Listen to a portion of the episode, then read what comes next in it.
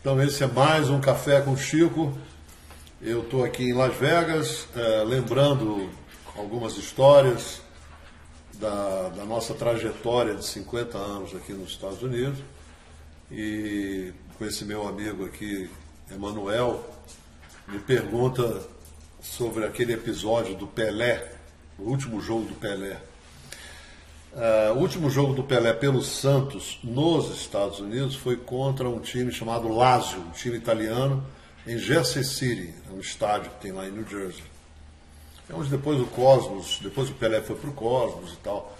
Mas naquela época, 1973, o Santos joga com o Lazio e eu fui ao estádio. Só que eu tinha um carro, foi o meu primeiro carro nos Estados Unidos, chamado, que a gente chamava Pontiac, e aqui é Pontiac. Então eu, eu fui de carro, né? Só que eu ia embora duas semanas depois, eu ia voltar para o Brasil. Então eu não fiz seguro do carro, a minha carteira do Brasil estava vencida, aquela coisa toda de, vocês imaginam, de um imigrante que chega e faz tudo errado. E eu fui ao jogo de carro. Eu entrei dentro do campo com uma. Eu tinha trabalhado no SERPRO, no Brasil, que é Serviço Federal de Processamento de Dados. Eu peguei a minha carteirinha e cheguei lá no, na porta do campo e disse assim: Eu sou agente federal, estou acompanhando o time do Santos e gostaria de entrar no campo. Ah, pois não. O cara acreditou e eu fiquei lá no banco, do lado dos jogadores e tal.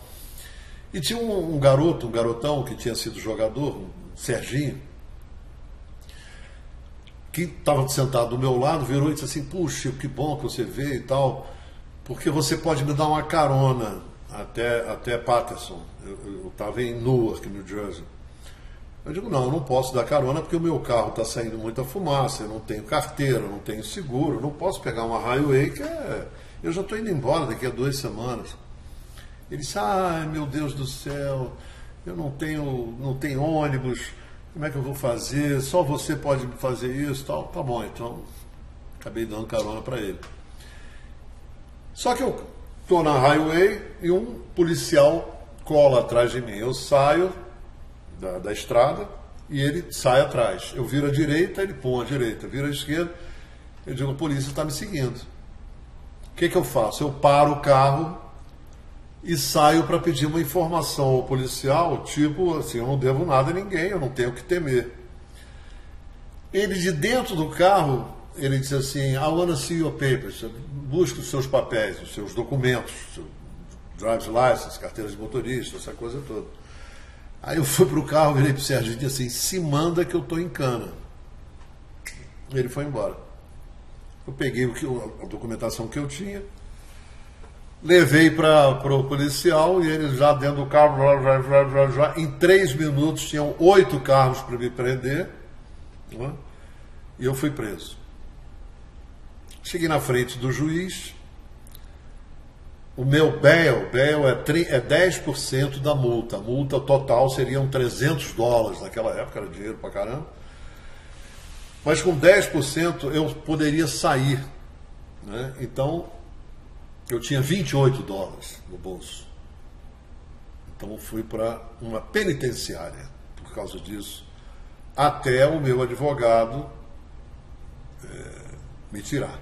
Então eu passei lá no fim de semana numa penitenciária e aí começa a ideia de escrever um livro que eu, que eu escrevi chamado Tatuagens, né? que eu conto toda essa história. Quando eu saio da prisão, eu já ia embora, estava com passagem comprada. Mas eu tinha que ir ao grand jury, ou seja, tinha que ir de novo ao juiz para ele determinar a minha pena, a minha sentença. Né? Eu não fui para o Brasil, eu perdi a passagem para ir à frente do juiz e enfrentar o problema. E aí ele me pergunta: você é culpado ou inocente? Eu digo: eu sou culpado mas se o senhor me deixar falar um minuto, eu gostaria de dizer por que, que eu sou culpado. Ele disse, não, não, não aqui ninguém tem nada, você vê, disse assim, olha, eu no Brasil sou advogado, não era advogado, eu saí na metade da faculdade, Mas eu gostaria de explicar. O senhor não pode me dar uma chance? Ele disse, ah, ok, acho que ele estava de bom humor. Disse, tá bem, por quê? Tal. Eu olha, as leis no Brasil são diferentes, papapá, papapá, eu sou, eu sou, eu sou ilegal, estou voltando para o meu país agora. Se o senhor fizer isso, vai sujar a minha, a minha ficha aqui, mano, agora. Eu faço questão de pagar o que eu tenho que pagar, mas eu quero dizer a verdade. Essa é a verdade. Aí ele olhou para mim e disse assim: Você é um homem bom, eu vou te dar a pena mínima. Me cobrou 20 dólares. Eu ainda passei no caixa e peguei o troco dos 280 e tal, que, que eu tinha. Teve que pagar os 300 né, no final para poder sair. Ele me devolveu o dinheiro.